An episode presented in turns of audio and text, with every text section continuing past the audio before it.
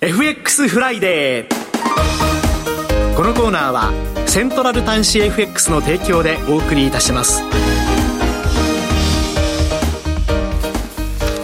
ここからはみずほ証券金融市場調査部チーフ為替ストラテジストの山本雅文さんにお話を伺ってまいります。山本さんとお電話がつながっています。山本さんおはようございます。おはようございます。よろしくお願いします。よろしくお願いいたします。足元ドル円ですけれども現在は1ドル149円75銭から76銭での取引となっておりますが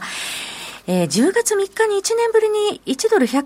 円をつけて以降は149円台でもみ合う展開が続いておりますが、足元、山本さんはどうご覧になってらっしゃいますでしょうか？そうですね、あのまあ、昨日、神田財務官も言ってたようにですね、はい、非常に膠着感が強くなっていると、まあ、いうことだと思います、はい、で一方で、ですねやはりアメリカの経済指標が非常に強いと、特に実体経済指標ですね、はい、まあ、これが非常に強いということで、まあ、例えば17日の小売売上高とか、まあ、そういったものが強かった、あとはそのアメリカの長期金利がまあ上昇を、まあ、止めどなく上昇しているというですね、まあ、そういう形になっているということが、やっぱりドル高要因になっているんですけれども、一方でこの150円前後でのですね、まあ、介入警戒快感、えー、といったものが、まあ、あの抑制しているという形になってですね、まあ、なかなかちょっと150円を上抜けしないという形になっているということですね、はい、その長期金利ですけれども5%台、えー、つけてまいりましたね。はい。えっとまあ、基本的にですねあのフェッドがあの高金利政策を長期化すると、まあ、いうような姿勢を、まあ、崩していないと、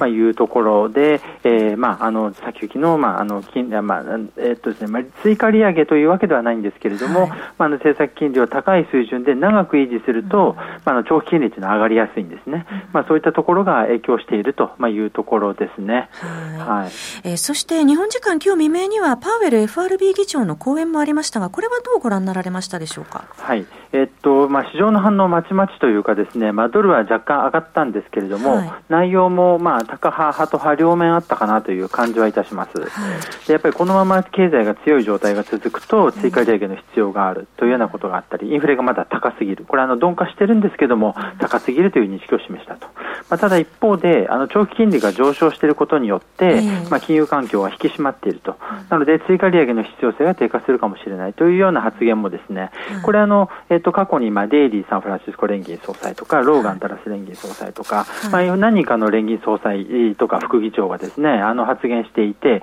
まあ、これはあの長期金利の低下要因となり得るんですけれども、まあ、昨日はあのあんまり、えー、そういったあのは効果はなかったっていうことなんですね。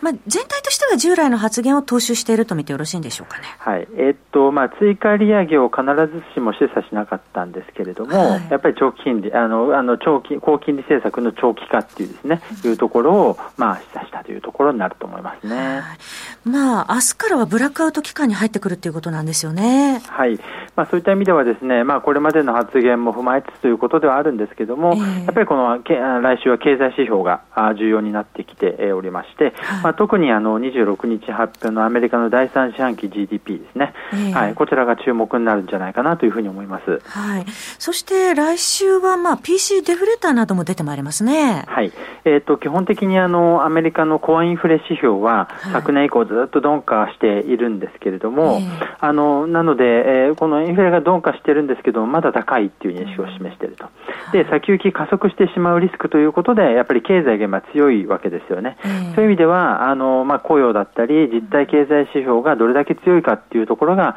フェッドの高金利政策がどれだけ長期化するかという面で重要になっているので、来週は特に GDP が注目かなというふうに思いますね。そうですね。GDP 注目して、はい、そして月末には FOMC が控えているというところですよね。そうですね。はい、あの、やっぱり、あの、まあ、追加利上げというの可能性はですね、そんなに市場でも織り込まれてなくてですね、はい、やっぱり、まあ、どれだけ長期に、あの、高金利を維持するんだというところがやっぱり焦点になってますね。はい。えさて、まあ、国内も日銀の金融政策決定会合が月末に控えているということなんですが、本邦の金利も上昇する場面もありましたね。そうですね。えー、あの、まあ、必ずし、まあ、臨場ペアを、まあ、一若干打ったりはしてるんですけれども、えー、やっぱりこのアメリカの金利上昇に沿ったものだというところで、あのまあ、市場参加者は割と0.8%前後があのいい水準じゃないかって見てる方多かったんですけど、ちょっとそれを上回ってきてはいるんですけれども、やっぱりこの、まあ、為替円安抑制結効果というのもありますので、はい、あの以前ほどにはですね、こまごまと、まあ、あの上昇を抑制してきてないなという印象もありますね。はい、あの日銀の24年度の物価見通し情報修正という、話題で、まあ、一時、為替、えー、触れた場面ありましたけど、これ影響は一時的と見てよろしいんでしょうか。はい、えっとですね、今のところ出てきた、まあ、その、まあ、関係者発言というのがですね、はい、この24年度が、まあ、あの1.9%から2%以上に情報修正されると。はい、ただやっぱり、あの、先行きのマイナス金利解除とかに関しては、25年度はですね、今、日銀の予想は1.6%なんですけれども、これが情報修正されるかどうかというのが非常に重要で、ここに関する情報がちょっとなかったもんですから、はい、反応が一時的だったということだと思います。はい。えー、そして、原油高も上昇してきております。まあ、中東情勢の影響などについては、今のところどうなんでしょうか？はい。えっと、今のところですね、まあ、実体経済の影響は限定的ですし、はい、あの原油価格についても、あくまでもその原油供給不安というですね、まあ、懸念だけで上がっている面が強いと、まあ、ただ今後ですね、やっぱりこの地上侵攻が始まると、例えばイランだとか、そのあのまあ、主要な産油国が関与するということになりますと、原油供給が実際にまあ減るリスクがあると、あとはその戦火が拡大すると、まあ、その中東からのまあ輸送に、原油の輸送にまあリスクが生じるというようなことで、原油がさらに上がる可能性というのはありますけれども、今のところ、為替市場への影響というのは、ごく一部になっているという感じですね。はい限定的ということですね。えー、それではドル円のこの先の方向性についてはどのように考えたらよろしいでしょうか？はい。えー、っと、まあ、基本的にはですね、ちょっと今、膠着感が強い、えー、で、まあ、150円前後での推移かなっていう感じはするんですけれども、はい、えー、っと、まあ、来週のレンジとかっていうことでいうと、ちょっと広めに、で、あの、アメリカの第三四半期 GDP がですね、主要総費、えー、さらに上振れっていうようなことになったりするとですね、これ151円方向っていう可能性も出てくるということです。で、ただ150円上がったところで、その介入の動きがまた出るとですね、一旦下がるというようなところもありますので、ちょっと上下両方ですね、見ておく必要があるかなと思います。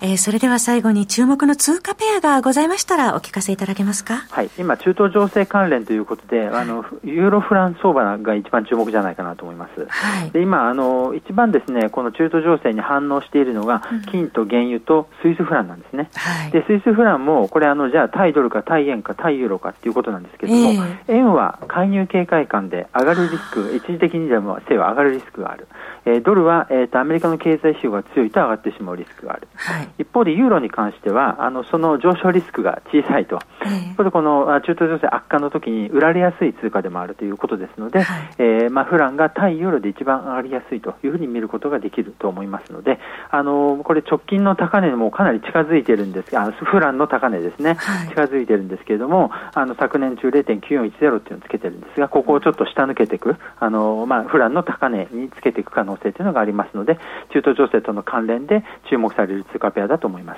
ECB の理事会があるんですよね、来週。そうなんですね、25日にありまして、あのただこちらもですね足元、ちょっと景気も良くないしということもありますので、高派的な結果は期待しにくいと思っています。はい。